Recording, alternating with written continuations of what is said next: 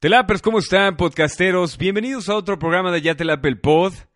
Esta semanita santa, para algunos que están de vacaciones, híjole, qué rico. Guácala, qué rico. y para los que están trabajando, haciéndola de godines y están esperando con ansias que llegue el, el jueves o el viernes para aventarse el puente, también guácala, qué rico. Bienvenidos a otro podcast.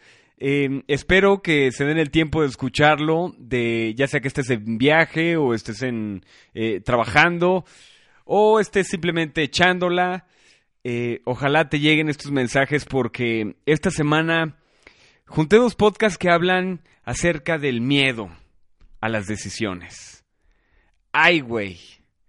Y el invitado del día de hoy, Javier Silva, o mejor conocido por su servidor como el Master Yoda, es nuestro invitado en el, en el programa que van a escuchar. Los miedos y cómo superarlos, cómo saber que la decisión tomada es la correcta o si el camino es el correcto. Al final de cuentas, dependiendo de tu filosofía de vida, dependiendo de la forma en la que ves el destino, el futuro, el impacto de tus decisiones, creo que es difícil llegar a una conclusión certera. En mi experiencia, antes de empezar este proceso de meditación, me gustaba planear mucho eh, eh, todo el año o dos años por adelantado. La mayoría de las cosas nunca se hacían como se planeaban, eso es un hecho, pero me sentía muy cómodo al hacerlo, me sentía muy en mi piel.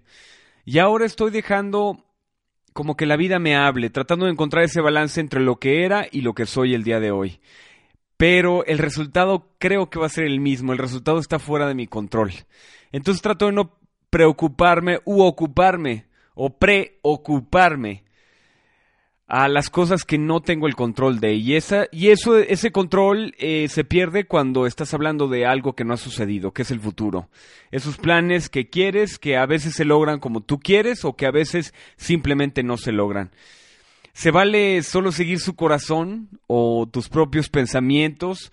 ¿O siempre es bueno platicar con aquellos que sabes que te darán las palabras necesarias o los consejos no pedidos, pero indispensables para poder tomar decisiones?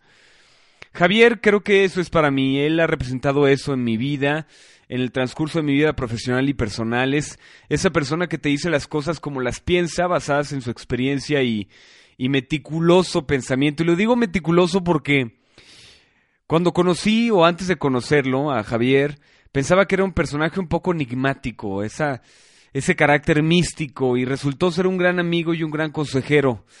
El, el, universo me lo pone en ciertos aspectos de mi vida que hoy no me cabe duda que es necesario que, hayan, que haya existido esos momentos para, para escucharlo, para platicar como dos amigos, la verdad, porque él no me veía como él no me ve como un consejero, sino como esa persona que está tratando de buscar sus sueños y que a la vez yo veo en él eh, la persona que en algunos aspectos quiero llegar a ser.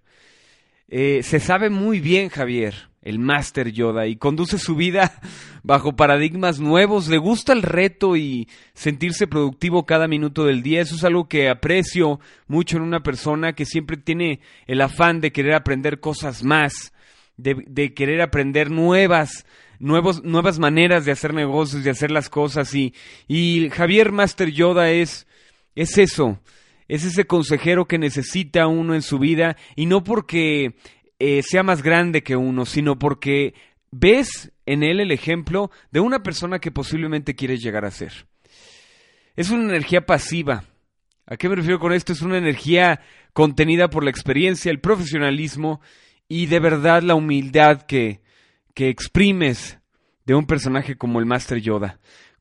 Se conoce muy bien y conoce muy bien empezar de nuevo, no importando la edad, y para mí eso es clarísimo ejemplo de cómo enfrentar tus miedos, tus decisiones y de verdad dejar de perder el tiempo en pendejadas. ¿Cuántas veces perdemos el tiempo? ¿Cuántas veces yo he perdido el tiempo en pendejadas? Esta semana he tomado decisiones que me sorprenden.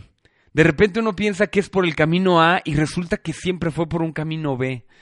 Y es imposible, hoy que soy observador de mi propia vida, obviar las coincidencias que pasan. Obviar fue la palabra de la semana pasada. Obviaba muchas cosas.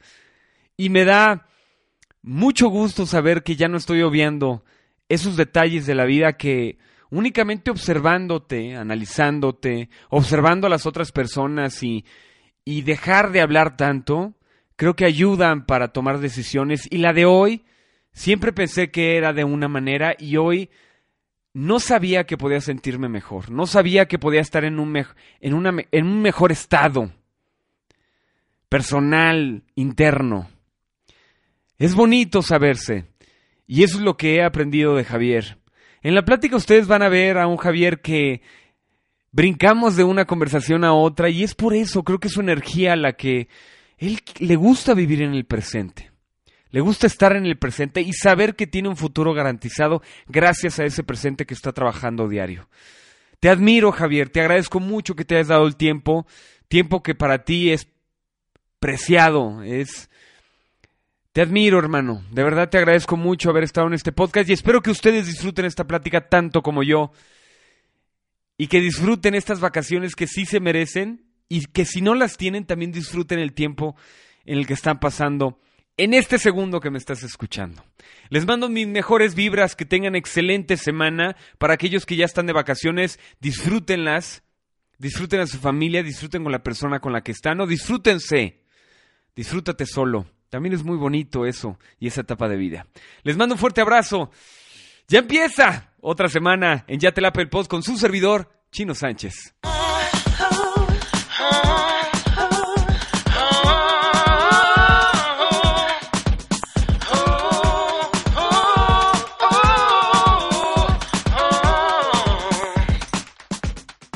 Hablemos, hablemos, Master. Hable para. Dos, dos, dos, sí, sí. Sí, te gusta sí, sí, sí. Claro, ¿por qué? ¿Ya fuiste a ver Fragmentados? Fragmentados. ¿Cuál e, en inglés cómo es? Split. ¿Split? Split. No, no la he visto. Se estrenó en el cine el viernes pasado. Eh, es con este McBoy, McBee, bla, bla, bla, bla, bla. Eh, el de Interstellar. No. Interestelar. No, para nada. No sé quién dice O sea, e, el de Mecánica Popular, no. mecánica Popular. Nunca la viste. Mecánica Mexicana. No, Master. Recuerde que yo. Pues yo soy de los 84 para acá. Pero pues hay bibliotecas cinematográficas, ¿verdad? ¿Cómo está, Master? Yo bien bonito y muy de moda. Y si esto ya está grabando, para que se los graben ustedes también. Es el saludo oficial de la persona que les habla en este momento. Muchas gracias por estar aquí, Javier. Muchas gracias por invitarme, Chino. Es un placer tener la oportunidad, no solo de empezar un proyecto con esto, sino con personas que, que tengo mucho tiempo conociendo. No importa, Master, no pasa nada. Este... ¿Quién le habla? ¿Qué le dicen? Pues mm, clientes. Del, trabajo, clientes, admiradores, inoportunos a estas horas en, en el que uno graba su primer blog. Muchas gracias por estar aquí, gracias por darte el tiempo. Eh, siempre nosotros hemos coincidido por proyectos. ¿Estás de acuerdo? Sí, sí, sí. ¿Cuál fue el primer proyecto que coincidimos juntos? Pues el de radio sería, ¿no? Fue el programa de radio. El programa de radio, creo, ¿no? También me dijiste sí en el momento porque la radio siempre ha sido algo que... Tienes voz de locutor. Ah, ¿se puede decir a chirrión? Chica, a chinga. a chinga. Pues es la primera vez que me dicen, no, deja, debe ser, eh, voy a ser honesto, no me gusta mucho mi voz.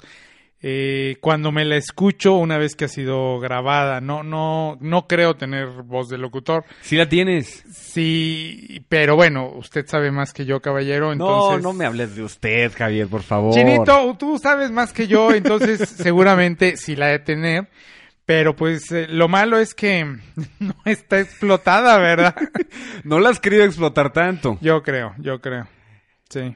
Conozco al máster de ya unos años. Le digo máster porque el, en el momento en el... No sé si te conté esta historia, pero en el momento en el que yo em, tuve la oportunidad de animarme a, pedirte que, si era, que fueras patrocinado, colaborador, colaborador de, del primer programa de radio que tuve, em, siento y sigo sintiendo que tienes, has leído mucho.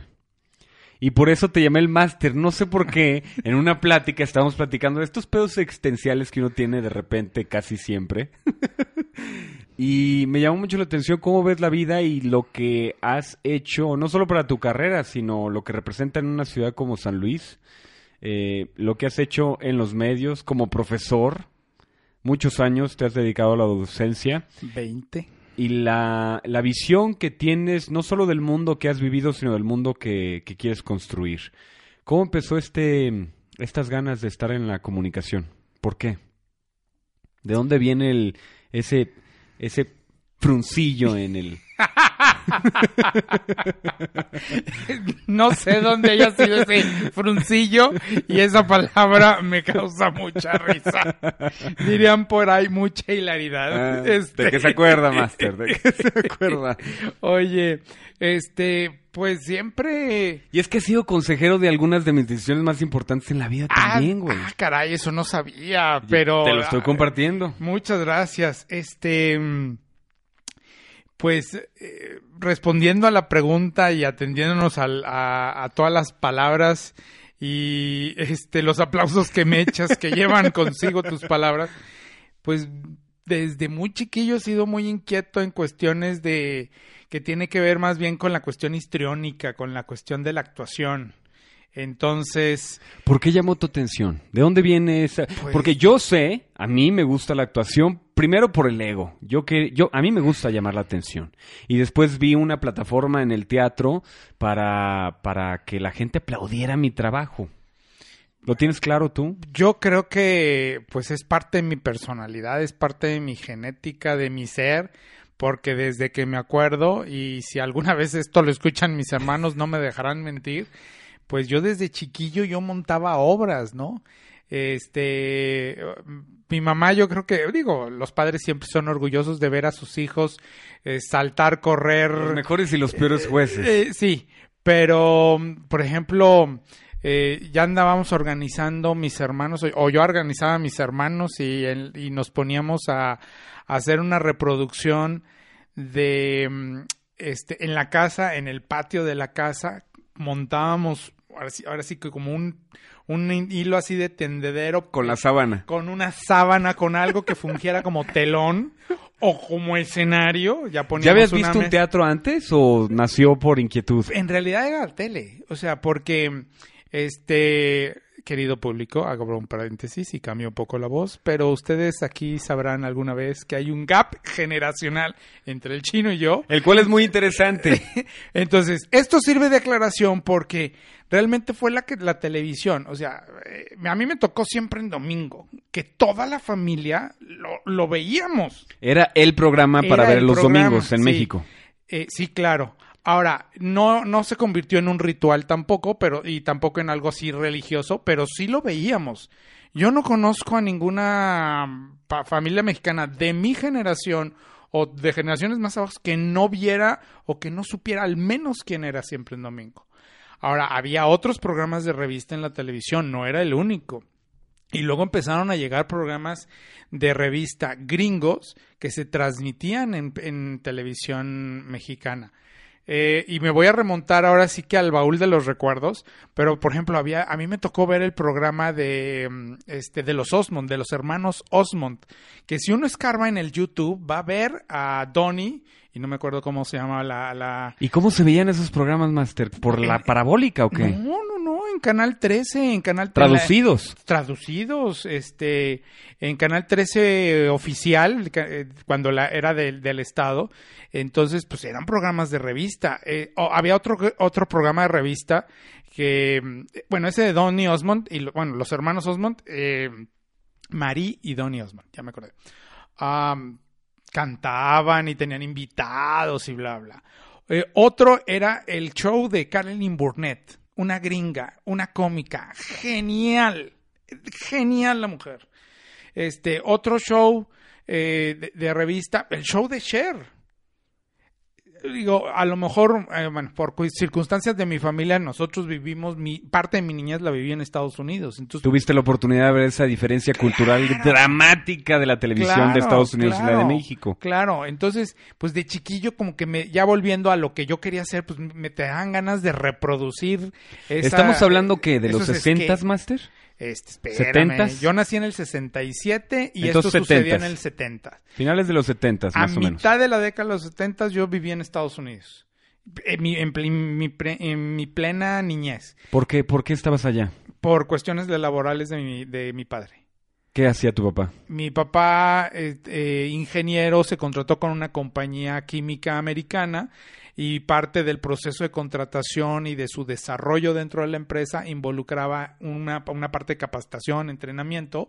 Entonces, pues toda la familia fue- nos trasladaron de del terruño potosino y fue como así Del como- ranchito potosino. del ranchito, sí, del ranchito potosino y, y mis padres muy potos, bueno, sí, potosinos, porque de aquí son, pues fue como un desgajamiento, como cuando, sí, un desgajamiento así, y la familia, ¿cómo se van a ir? Y todo eso.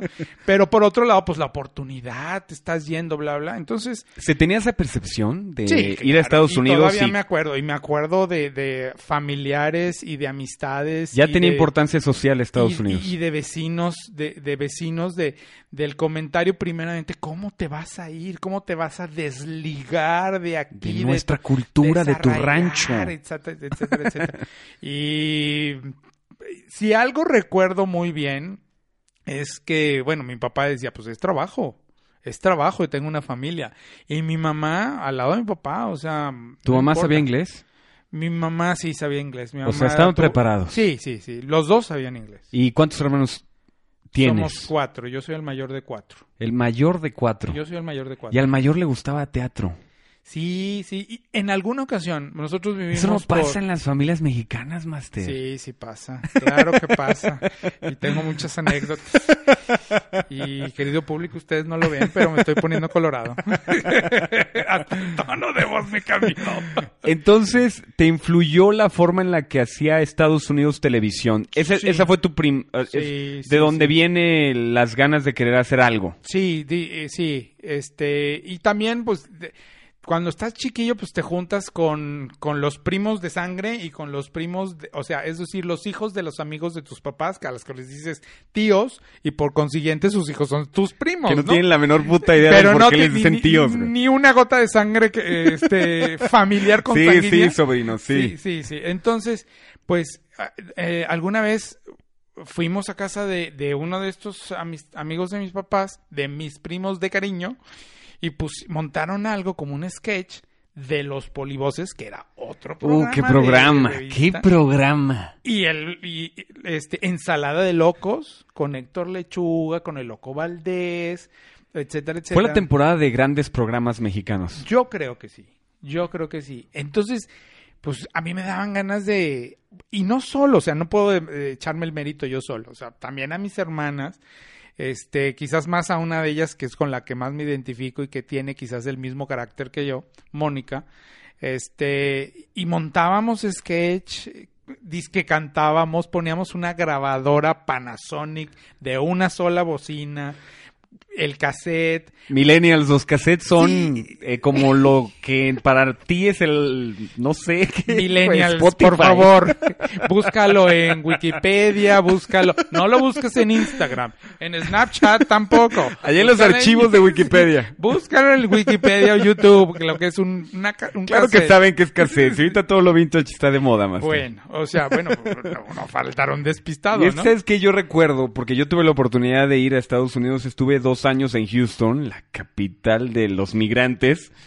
Eh, Pues después de California, yo de Los Ángeles. y el impacto en fin. cultural que tienes es súper... Te cambia la estructura, la visión que tienes del país del donde vienes, lo que se puede lograr y lo que no se puede lograr, lo que le falta tanto a tu país, porque tenemos la, la- la fortuna y también la desfortuna de vivir de ser vecinos de Estados Unidos. Pero cuando tienes esa oportunidad de irte sin necesidades, es decir, lo haces por la familia. ¿qué impacto sos- estructural acá arriba tuvo en ti? Pues mucho, yo sí ¿Qué digo- tanto cambió? Yo Javier? sí digo, digo lo- y lo decimos los cuatro, ya cuando tenemos la oportunidad los cuatro hermanos de vernos, porque abro otro paréntesis, ahorita estamos desbalagados por el mundo, dos de ellos viven en Chile, eh, otra de ellas vive en la hermana república de, de Pachuca, entonces, no, y bueno, cada quien con sus, con, con, su su familia. familia o con sus eh, proyectos de vida. Pero bueno, cuando hemos coincidido y empezamos a rascarle a las anécdotas, bueno, abrimos el anecdotario familiar, bla, bla, bla, sí hemos llegado a la conclusión de que esa experiencia de vida en la niñez de los cuatro nos cambió la vida de alguna manera. Eh, porque mm, bueno, empiezas a ver diferencias, empiezas a notar diferencias eh, ¿Cómo muy qué? claras ¿Qué tan claro puede ser esa el diferencia? idioma, el clima. Nosotros nos fuimos en un invierno. Yo me acuerdo que era en enero. Estaba en prim- yo estaba en primero de primaria y llegamos a un lugar, eh, aterrizamos y llegamos al pueblo donde íbamos a vivir, porque aparte vivimos en, una- en una un pueblo, no en una ciudad grande o medianamente grande. No, era un pueblo. ¿Recuerdas el nombre del pueblo? Waverly, Tennessee. Y Tennessee. Tennessee, que el- Y lo- te lo- fuiste al sur, qué bárbaro. pues es el centro, es bueno, es el centro sur. eh, es sí es un es, es de Estados Unidos, es un estado en Es la una historia- meca de la música. Opryland, del Opry, del country music, por supuesto que sí, por supuesto que sí. Este, eh, por- voy a decir una palabra que si nos escuchan en Estados Unidos se van a ofender, pero puro Bill Healy, o sea, puro farmer, puro Alrighty. Sí, oh my God. este. Entonces, éramos la novedad los mexicanos. O sea, después de las personas de raza negra en un estado netamente eh, sureño, Blanco, sureño, claro. sureño, donde había grandes diferencias en cuestión de raza, estaban los blancos, los negros o los afroamericanos, para ser políticamente correcto, y los y la familia mexicana que por ahí vivía. Y nosotros. Éramos dos familias mexicanas. Que no se fueron de ilegales, Que sino no por el estábamos de legal, estábamos totalmente legales. Sí, y de hecho, eh, esto ya no lo contaba mi mamá, porque pues hay muchas cosas que no, que como niño no captamos, ¿verdad? Pero le preguntaban a mi mamá, este, ay, ¿en serio la compañía, esta compañía química contrató a mexicanos para venir aquí? 1970, y- o sea, si, si, si ahorita causa conmoción por lo que estamos viviendo ahorita con este personaje como Trump, pues en 1975, imagínense, era, era otra conmoción para, al menos para un pueblo de 10, 15 mil habitantes, ¿no? ¿Cuántos años estuviste en Estados Unidos? Estuvimos pocos, estuvimos casi un año. Un año completo. Sí. Es decir, te fuiste más o menos a los ocho, siete años. Ocho años. Siete, siete, Y regresaste, regresaron a San Luis. No. Regresamos, la misma compañía nos reubicó en otra ciudad, en Tampico. Y este. La gran ciudad de Tampico. Eh, y bueno, entonces Tampico estaba. No gozaba de muy, muy buena fama. Este. Sigue sin tenerla, Master. Hace unos cinco o seis años fui porque mi cuñada, la esposa de mi hermano, es de Tampico. La ciudad es hermosa, vieja, pero tiene este, tiene esto de Nueva Orleans en el centro, edificios grandes, viejos, Sí, sí, sí. pesados, colores fuertes Sí. y un clima. Bueno, no sé si eso es hace que la gente esté todo el día encabronada. Pues yo no, yo, yo no, mi apreciación no es que esté encabronada, este, mi apreciación ¿O es será que yo tuve muy mala experiencia? Yo creo que fue tu, tu experiencia, porque mm, si bien estamos haciendo saltos cuánticos, pero eh, ya en Tampico, otra de, lo que, otra de las cosas que encuentras es que vuelves a tu país, pero algo que debemos, algo que debo de reconocer es que la diferencia entre la gente de San Luis y la gente de una ciudad eh, del, de puerto, de una ciudad de costa, de una ciudad con un clima tropical. Y la gente es así, tropical. ¿Sí? Eh, buena gente, Se siente en la sangre. de sangre muy ligera, eh, de mucha convivencia, no solo familiar, de convivencia con los amigos, con los vecinos, con todo el mundo. Mucha referencia cubana del Caribe. Pues sí, no, no, no, no recuerdo, digo, ah, sí hay, sí hay muchas influencias, este, eh, pues, tropicales, eh, claro está, pero mm, te puedo decir que la gente, al menos eh, los tan pequeños, son muy agradables, este, y conservo amistades de allá, eh, conservo buenos recuerdos, pero también fue una cosa que te cambió, ¿no? Porque sí, mis papás nunca se desarraigaron obviamente de su familia, entonces cuando había la oportunidad veníamos a San Luis A visitar el rancho. a visitar el rancho y a la familia, los abuelos, eh, a, la, a la familia, bueno, en general, algunas amistades de mis papás. Y, y si era notable la... Si empiezas como niño, yo me acuerdo que sí, ya tenía como 10, 11 años, y si notas la diferencia en el carácter, en la forma de ser del potosino y de otra persona que no es de aquí. Porque hay que decirlo, somos pesados hasta la pared de enfrente, Master. Pues no me gusta generalizar, honestamente, pero sí, sí, prefiero decirlo así. Quizás también soy más bien, procuro ser políticamente correcto. Y Pero estamos para no hacerlo, Master. Pero como tienes razón, dimos un, un salto increíble en tu historia. Vamos a regresar a cuando organizabas estas obras de teatro en tu casa. Ponías el, el- la sábana.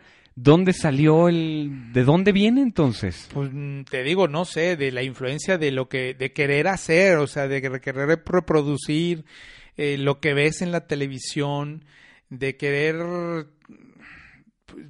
es que ahora, ahora, ahora que lo digo estas palabras, reflexiono y veo pues que no me daba pena, no me daba vergüenza. Ahora, mi público se circunscribía a mi papá, a mi mamá. Pero, Este, güey, tenías 8, 10. Sí, a 11 mis- años. ¿a quién? Pues eh, algunos tíos, este, quizás algunos vecinos y pues jajaja, jojojo, te aplaudían y, y ya. Pero nosotros nos podíamos estar eh, en lo que era el escenario, que era el patio, y la ventana fungía como donde estaba el público.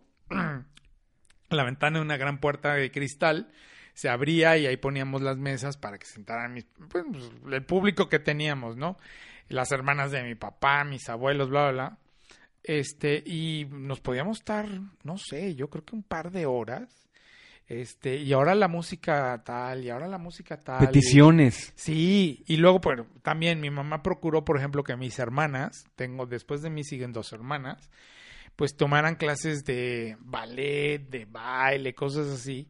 Entonces, pues, si ya se aprendían un paso o, o- o todo un, este, todo, eh, digamos, un- una serie de pasos, pues lo practicaban ahí, les ponían la música y bueno, o sea, y nos aplaudían y, o sea, realmente no, O sea, tus hermanas te hacían el jale. Sí, sí, sí, pero o sea, y ya después, pues yo era el hermano mayor y era como el director, productor, todo, ¿verdad? Este, y se le ocurría, y el que se le ocurrían cosas, ya vamos a hacer, y mis hermanas, y Alejandro, mi hermano más chico también, o sea, nos los, lo hacíamos todos, ¿no? Hasta que fue progresando, fue progresando, y, y sí recuerdo algunos momentos en que mis hermanas dijeron, espérame, espérame, espérame. Ahora nos toca, nosotros estuvo, queremos cabrón. hacer, o sea, nosotros queremos hacer esto, o sea, nosotros este, vamos a ballet, pues ¿por qué no ponerse las zapatillas de pronto y el tutú y hacer algo, ¿no? Unos movimientos. Ya estuvo que el spotlight nada más sea Sí, para ti. Sí, exactamente. O ya estuvo que, que nos digas tú siempre qué hacer. Nosotros, o sea, ya proponían, ¿sí? ¿Y tu papá siendo ingeniero, qué pensaba de todo esto? Pues yo creo que sigue pensando que estábamos locos. Nunca llegaba a preguntarle, oye jefe, ¿qué pensabas? güey? Neta, o sea, que- me veías y qué chingados No, pensabas. No, fíjate que alguna vez le preguntamos y así como que, eh, no, pues me daba mucho gusto que mis hijos hicieran y ustedes nunca han sido taimaditos, ustedes nunca han sido así como, este, Taimaditos. taimados, o sea, así ¿Qué como... es eso? Ah, primo hermano de introvertido, primo hermano de... O sea, nunca han sido tímidos. Tímidos, nunca. No, creo que Nos no. vale madre. Políticamente correctos y educaditos siempre seremos, como buenos potosinos, pero no, creo que no, no, creo que no. Ninguno. Llega, llega la prepa. Las- Uy, no, te hiciste el salto super cuántico. Llega la prepa y siguen esas mismas ganas de querer estar en el teatro. Eh, ¿Lo mantienes durante tu primaria, secundaria y preparatoria o te desapegas un poquito de él? Este, sí, sí me gusta. De hecho, participé. No soy bueno para cantar, la verdad.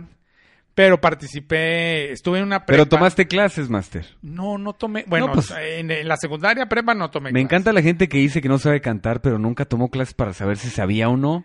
Bueno, o sea, la clase de canto que te daban en la secundaria y en la prepa, nada más. Pero Master, La- está hablando de profesores que les pagan para ir media hora con tanto mocoso a enseñarles a cantar. No, si te están escuchando en este momento van a venir. y te Saludos, van- profesores. Saludos al maestro Bernardo Bellagómez Uregano, este, que nos enseñó a cantar, nos enseñó a tener al menos un mínimo de conocimiento sobre qué o sea, no se te musical. olvidó, lo traías. Lo traía. Era parte de ti. Sí.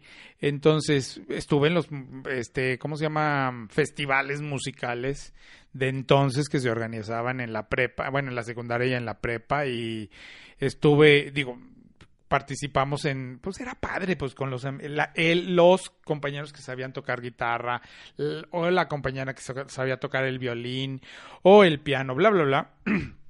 Y pues no estuvimos en malos lugares, siempre estábamos en los tres primeros lugares. Me acuerdo que en tercero de secundaria, tercero de secundaria, ganamos un festival de la canción eh, en el Potosino.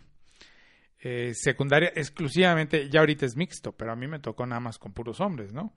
Eh, con una canción que entonces, para, o sea, unos imberbes de tercero secundaria, Pañaleros sin conocer la vida, chingada. Claro, estar cantando Gavilano Paloma de José José. O sea, eh, las estrofas que hablan de un enamoramiento, de una mujer que tenía más colmillo que él y que él sintiéndose muy újule, pues le salió el tiro por la culata y ella más bien con sus encantos terminó enamorándolo, cayendo eh, él en sus redes este, para unos squinkles, imagínate. Entonces, ganamos el primer lugar, pero obviamente, así que mi mamá así de, aunque nunca nos restringía, pero sí me decía, ¿y, esa canción quién la seleccionó? ¿Y de dónde la sacaste? ¿Y de dónde la ¿Y cuándo la escuchaste? ¿Y por qué la ¿Y sabes qué significa, cabrón? Exactamente, casi- así exactamente.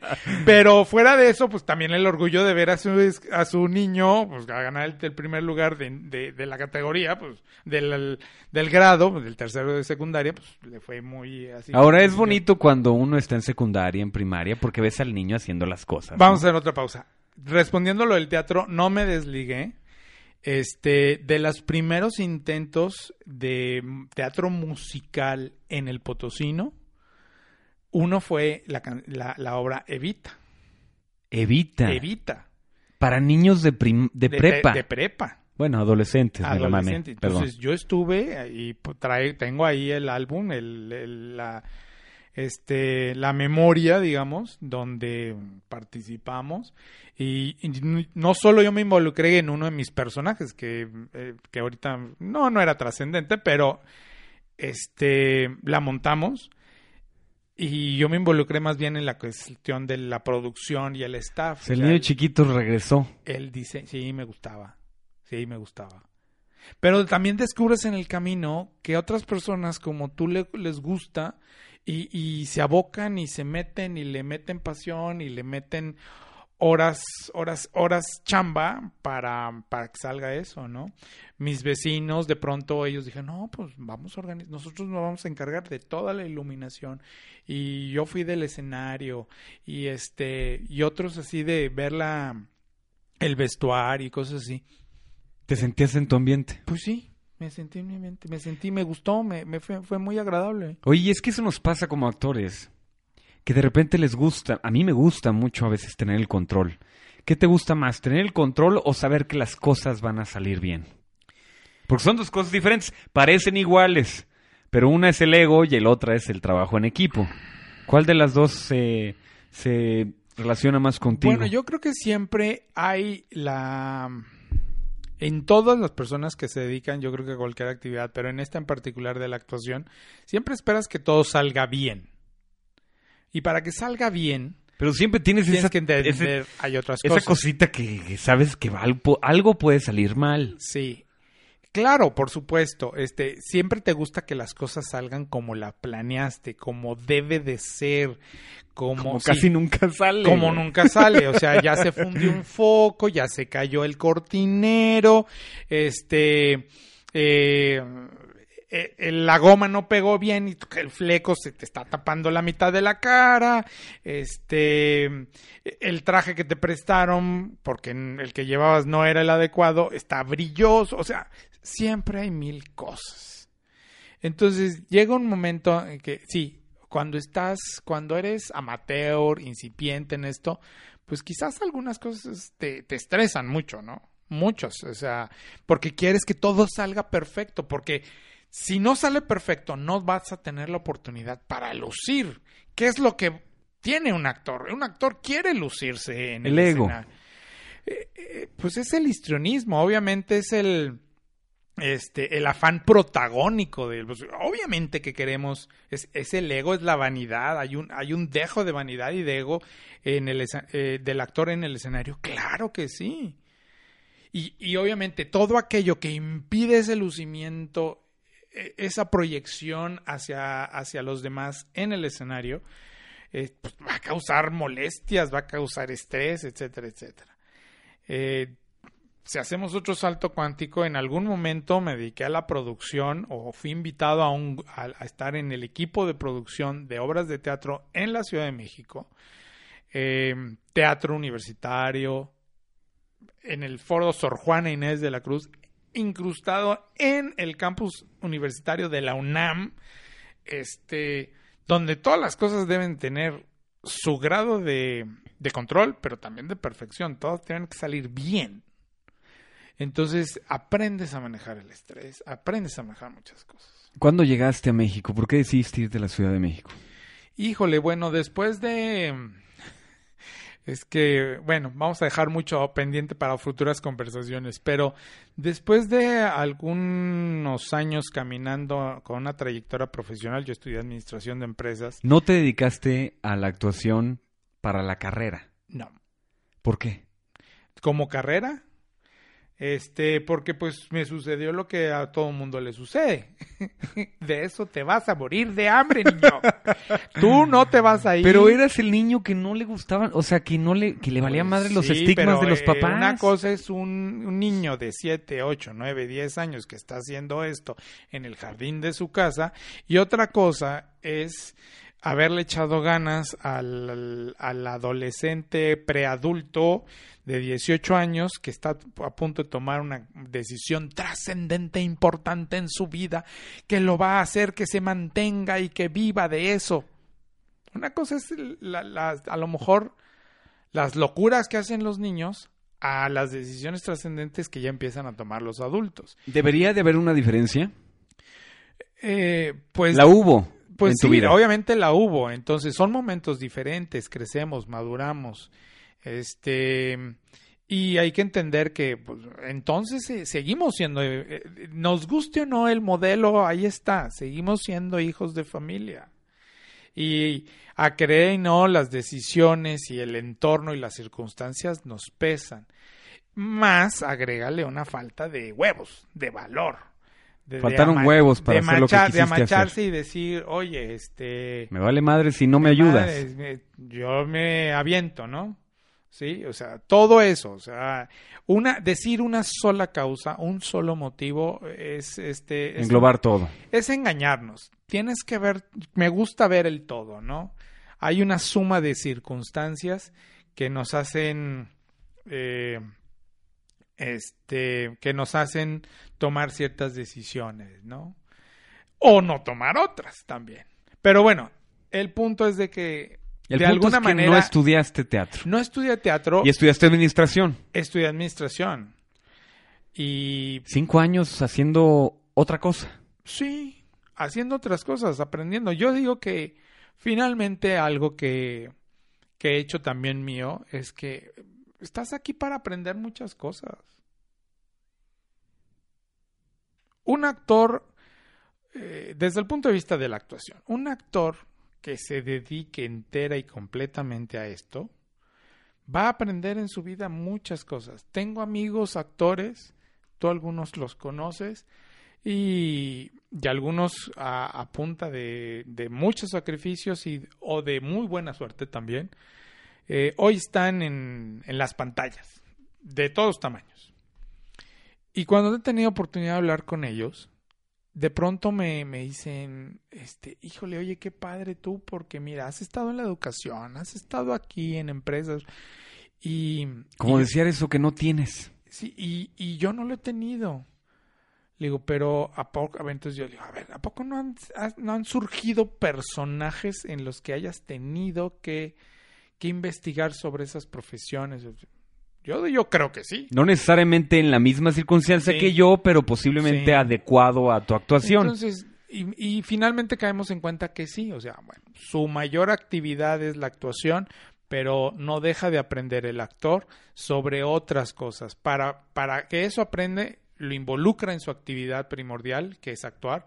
Es decir, esa, eso que aprende se lo presta a los personajes que el día de mañana va, va a actuar. Este, yo, si bien no soy un actor completamente, pero pues de todo lo que he aprendido lo integro a lo que estoy haciendo actualmente. Entonces, creo que esto me ha facilitado la actividad a la que me dedico actualmente este, pues abrirme camino eh, a conocer personas, a manejar una serie de... Actuar, actuar de alguna manera. Sí, digo, eh, digo, para los que nos están escuchando, hoy me dedico a las ventas, entonces, eh, todo vendedor actúa todo vendedor. Y que me vengan a decir que no, mira, lo debatimos largo y profundo. Pero el que me diga que el vendedor que no es actor, uy, bueno, entonces no es vendedor, es otra cosa. Y te entiendo perfecto porque yo, tu servidor tampoco estudió la actuación eh, como carrera profesional y creo que lo hice por la familia. ¿Te tocó igual? Esa presión familiar de lo mismo, es que ¿qué vas a ganar? ¿No? ¿O quién te va a mantener? Porque volteas y me ves y piensas que lo voy a hacer yo. A veces eso no es el obstáculo más grande de la vida, la misma familia. Claro, o sea, mira, somos, creo que somos personas que nos gusta de alguna manera arraigarnos. Eh, y estamos arraigados. O sea, en algún momento estamos arraigados a la familia. Y no tiene nada que ver con ser mexicanos. No, creo. no, no, no. Yo creo que todos. Es cuestión de las, del, del ser humano. Estamos arraigados a la familia y entendemos en algún momento que nos tenemos que desarraigar de, de ese periodo de nuestra vida, de la familia, y empezar nosotros mismos, ser independientes. Todos buscamos nuestra independencia de alguna manera. Hay unos que no la buscan realmente. Entonces, o que nunca se dan cuenta que la necesitan. O que nunca se dan cuenta que la necesitan. Eso es bronca de ellos. Este, estamos en una charla de cuates, no de diván. Este, pero... Eh, si es la familia muchas veces la que te frena. ¿Y para ti no representó eso? ¿Un freno? Sí, el haber estudiado administración en vez de dedicarte a algo que siempre quisiste hacer. No, bueno, déjame decirte, yo antes intenté una otra carrera, la carrera de, la de mi padre, ingeniería, y definitivamente, ahí sí fueron... Ni madres. A golpes me entendí que eso no era mío. Y, ¿Y por qué bueno hiciste? y fui bueno en matemáticas y fui bueno en física y fui en todas las de las ciencias. Pero fui mejor en las áreas de humanísticas, ¿no? Pero, pues, ¿qué hice? Pues salirme de ahí. Y ¿Pero fue por así. qué? ¿Por qué lo decidiste? Pues porque te enrolas cuando por baboso, por estúpido, porque pues te enrolas en, en, lo que estás diciendo de la familia. El hermano mayor, el, hermano el mayor, papá ingeniero. El hijo, la relación, pues ves a tu papá que le va bien ah, y tal, y usted va a ser ingeniero y bla, bla, bla. Digo, aunque no, no, no creas que, que, que mi papá sí fue muy, muy insistente, eh, constantemente decir, no, tú vas a estudiar ingeniero. No, no, no, realmente pues le, lo vi y le iba bien y no sé, o sea, creo que no lo pensé mucho y dije ingeniería. Mm, es va. como dices, no estás consciente en el momento no en el que tomas la decisión hasta ahorita cosas, que estás, estás platicando güey, lo posible. Estás muy güey, estás muy pendejo, la verdad. La verdad. Y hay gente que no se le quita, master. Y, sí. Y, y, y aunque hace rato hablamos de apertura, pues también la apertura de repente se te olvida, porque la apertura la tienes que respirar y hacer parte de ti todos los días todos los días. Y cuando eres un chamaco, imberbe, estúpido, dependiente, pues no la respiras. Respiras la dependencia hacia lo que te, también es cómodo. Y la chance hasta no eso, deberías, ¿no? No deberías. Pero llega un momento, bueno, al menos yo sí lo reconozco, que llegaron momentos en que, ah, cabrón, o sea, ¿qué, qué está pasando? Entonces, quiero mi independencia. Además, también, eh, algo que también puedo, de lo que me siento muy orgulloso y que se respiraba en mi casa, es que, pues, mis padres criaron a cuatro, cuatro personas para hacerse independientes, o sea, para valerse por los medios, por sus medios y por lo que ellos nos pudieron dar, una carrera. ¿Nunca sentiste la presión del hermano mayor, el dar el ejemplo a los hermanos? Ay, por supuesto que sí. ¿Qué tanto Sí, afectó por eso? supuesto, viene con el puesto. Eh, Todo eso viene con el puesto, claro. o sea, ni claro, siquiera te claro. preguntan, ya te chingaste. Sí, o sea, eh, exactamente. O sea, eso viene con el puesto y si me están escuchando a hermanos mayores en su casa, entenderán que el dar el ejemplo, aunque te lo machacan, después te nace. O sea, es que yo soy el hermano mayor. Y, y, y claro, o sea, yo a veces habría querido tener un hermano mayor, pero después los buscas o después los encuentras este en amigos aquellos mentores, ¿no? Sí, que se vuelven tus hermanos mayores. Que te, a ver, güey, no sé, a ver, quítese el pendejo. Y te dan dos, tres zapes este, espirituales o zapes de la vida y te ubican. Pero sí, claro. eh, y algunas veces pesa y algunas veces es muy padre, muy reconfortante ser el hermano mayor. ¿Cuándo llegó la independencia para regresar a lo que amas, que es la actuación o la producción? ¿Por qué llegó? ¿Te Híjole, acuerdas? bueno, la, la independencia como persona llegó un poco forzada porque... Como pues, la mayoría de las cosas en este planeta, el Master. trabajo de mi papá de pronto dice, ¿sabes qué? Este, pues me tengo que ir de San Luis. O sea, sigo trabajando para esta compañía que en- de pronto me manda, nos va a mandar a otra ciudad. Y este, y así sucedió. Entonces, y yo ya estaba en la carrera. Otros dos de mis hermanos estaban en circunstancias de estudios que no se podían mover. Y una de mis hermanas estaba saliendo de la prepa, entonces ella dijo, no, pues yo me voy con mis papás. Y tres de nosotros nos quedamos aquí en San Luis. Entonces la familia primero se fraccionó. Y luego, pues de alguna manera, sí, o sea, te mandan la lana. Eso es cierto. Y, y- mm, no tiene nada de malo negarlo. O admitirlo, en este caso. Pero, pues estás solo. Porque llegas a la casa y si hiciste un desmadrito una noche anterior con tus cuates, ¿No hay nadie que la limpie por ti? eh, nadie la va a limpiar por ti. Es más, nadie te va a decir, tienes que limpiarla. ¿Por qué hiciste des- este desmadre? Tú llegas y lo ves, ves las consecuencias. Y dices, ah. Entonces, si quieres vivir en la basura o con la basura otras dos, tres días más, pues estupendo. ¿Cuándo te vas a la Ciudad de México? Pues mira, también terminando, o sea, así vivimos un rato en la casa aquí en San Luis, aunque ven, protegidos por toda la familia, las abuelas, los tíos, bla, bla, bla, pero finalmente nos íbamos a la cama solos. Amanecíamos solos, tres, tres hermanos, y hacíamos nuestra circunstancia de vida ¿Solos? solos. Tus decisiones solos. Sí. Este, y tomar decisiones a veces de llevar la casa. ¿No ¿eh? apegó más a estos ah, tres hermanos claro, que se quedaron? no- sí, nos, ¿Que serían que las dos hermanas o el más chico y una Eh, El hermana? más chico y una hermana. Este, ahora, ¿cuándo me voy a México? No, bueno, antes me fui a, antes me fui a Aguascalientes, a Zacatecas, a Celaya, ¿De trabajo? de trabajo, de trabajo. Estuve un buen rato dándole la vuelta a México porque en un trabajo, pues me traían de un lado para otro. Y La aprendes. historia se repite como el papá. Sí, sí, sí, sí. Con una chingada, ¿por qué no nos damos cuenta de eso antes, Master? Porque estamos muy güeyes. y La porque yo creo etiqueta que de son- pendejo no se Y quita. porque yo creo que son procesos que uno tiene que vivir. De Este, verdad, ¿crees eso? Yo creo. En parte es la vida y en parte hasta que no te hagas dueño de, de tu conciencia, porque la conciencia se va, salvo que aquí me lo diga un psiquiatra o psicólogo o experto en la materia, pero la, la conciencia la vas construyendo. Oye, a mis 32 años me di cuenta, 15 años después de que mi papá falleció, que estaba enojado con él.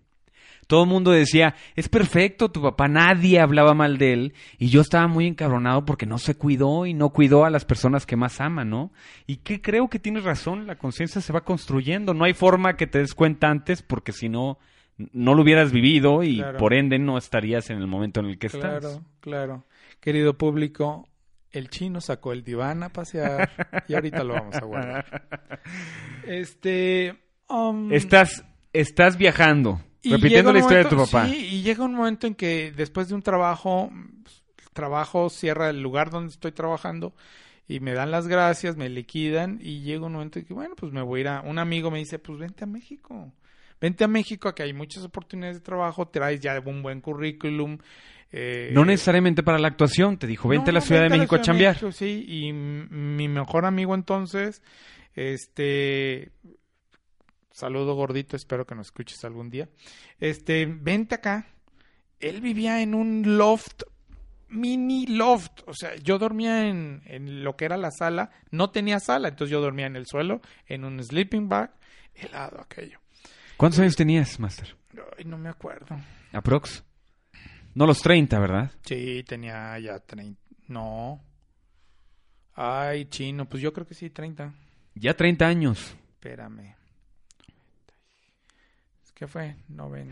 Sí, sí, ya. No eres tan grande, Master.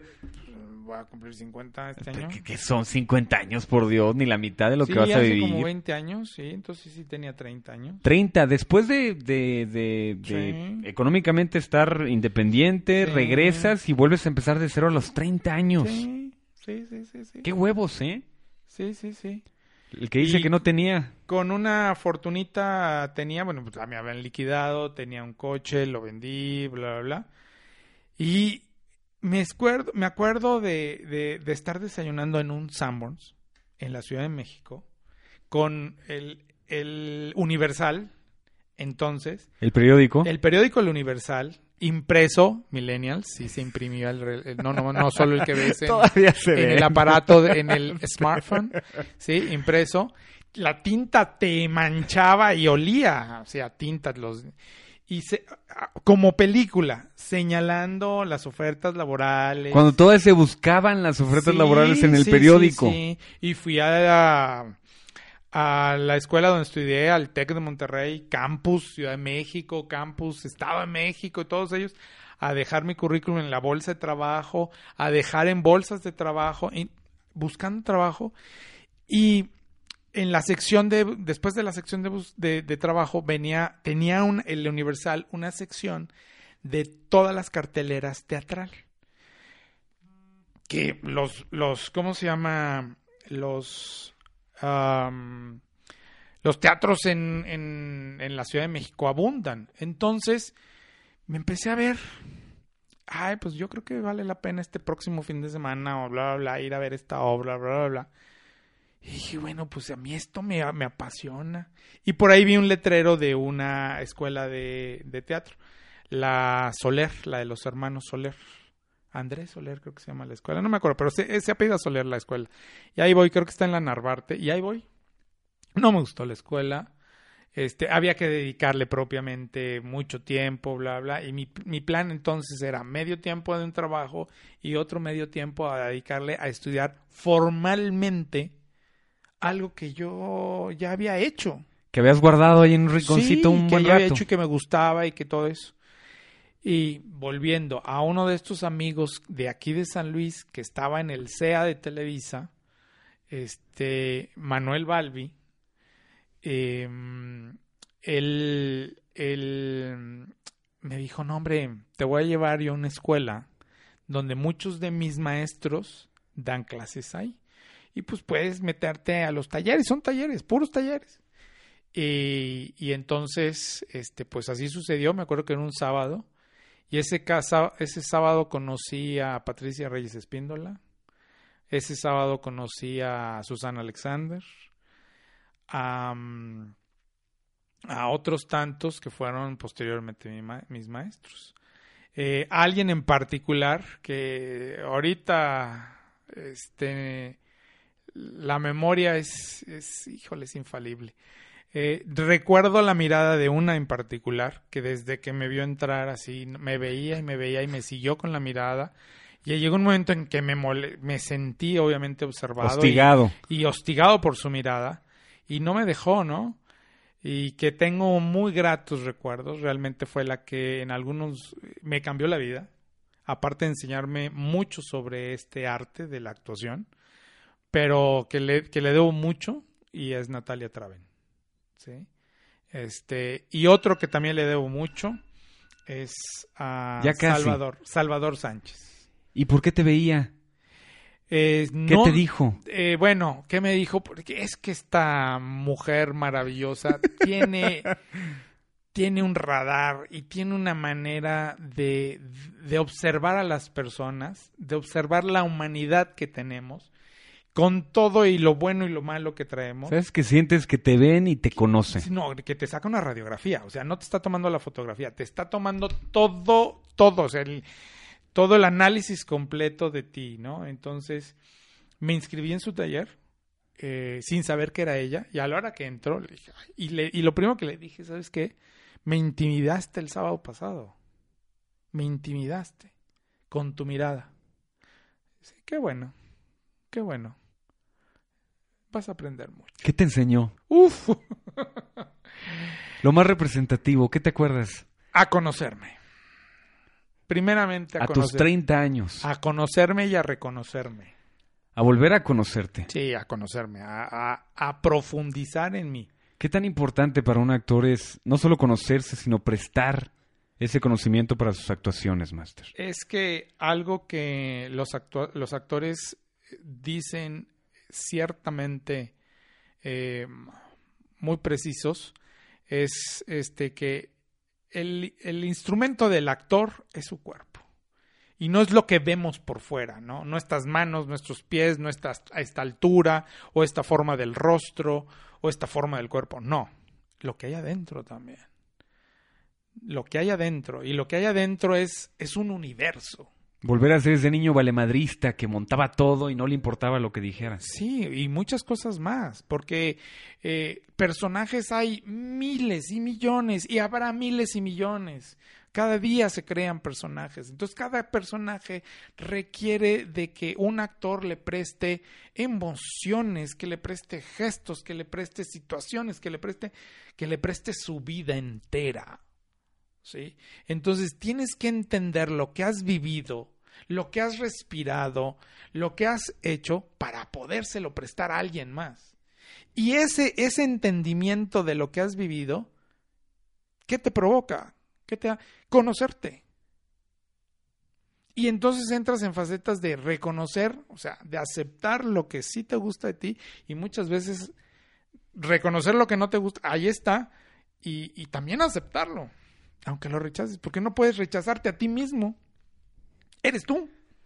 Estamos entrando en un plano ahí medio filosófico, pero es eso. Pero es cierto, no, déjalo filosófico a un lado. Ajá. Es verdad lo que estás diciendo. Claro. Es, es por eso que, la, que los grandes actores dicen es que yo me desnudo ante la audiencia. es que Y es literal. Natalia me lo decía. Natalia nos lo decía. Es más fácil que una persona se desnude, o sea, quitarse todas las ropas y mostrar eh, todo, el sexo en el escenario, es más fácil que desnudar el corazón ante una sola persona. ¿Y el, a- ¿Y el amor, Master? Uy, eso lo dejamos para el siguiente capítulo. Te agradezco mucho, pero creo que es momento de No, Master, lo sé. yo sabía desde que me dijo que tenía tiempo limitado. Muchas gracias por estar aquí. Eh, gracias por venir. Gracias por compartir un poco de lo que a muchos actores que están empezando el camino o que ya está recorrido y que todavía no se encuentran. Fíjate que algo que aprendí en las audiciones a las que fui en San Francisco y en Chicago, y no sé si es el estadounidense el que lo tiene en la sangre, pero allá les enseñan a tocar puertas y aceptar el no como no un obstáculo, sino una oportunidad. Eso es todos los días. O sea, y de hecho, eh, los españoles en alguna opor- oportunidad tuve, tuve también motivado porque tenía ganas y porque lo me apasionaba. Fui de mochilazo a España y el- un dicho popular entre los españoles es que todos nacemos con el no. Ya es un hecho. Es un hecho, o sea, todo es no, no hagas esto, no hagas lo otro, bla, bla, bla. Lucha, pártetela y busca el sí. Entonces, si, si estás en, eh, y esto es en cualquier medio, digo, los actores lo ven quizás todos los días, pero o una persona que salga de su casa a buscar el trabajo el sustento todos los días. Si entiende que, que hay, hay, muchos nos, entonces hay que encontrar la manera del sí. Y muchas veces saca lo mejor de ti. La parte más creativa, más, eh, no sé, el trabajador que llevas en, ti, eh, la persona apasionada, no sé, saca lo mejor de ti cuando buscas el sí. No me equivoqué en llamarte máster. Estas palabras han caminado alumnos Has reformado muchos cerebros, Master. y te auguro muchas cosas, ¿eh? Vienen cosas más interesantes. eso espero. Muchísimas gracias, Master. De, muchas gracias a ti y, este, y pues aquí estoy. Este soy yo. Y aquí estamos también, Javier. Muchas gracias. Ándele, de nada. Ándele, de nada. Hablándome de usted, el buen Master. ¡Qué bárbaro! pues ahí está, Javier Silva el denominado por su servidor como el Master Yoda, no solamente en mi vida, sino el impacto que ha tenido en esta carrera de profesor que tanto ha disfrutado y tanto disfruta este Javier. Muchas gracias a todos los podcasteros. Mando un fuerte abrazo a, a Meli Murgía. Meli, amé tu mensaje. No lo voy a platicar porque es muy personal, pero me encantó lo que me dijiste. Te mando un fuerte abrazo hasta Chicago.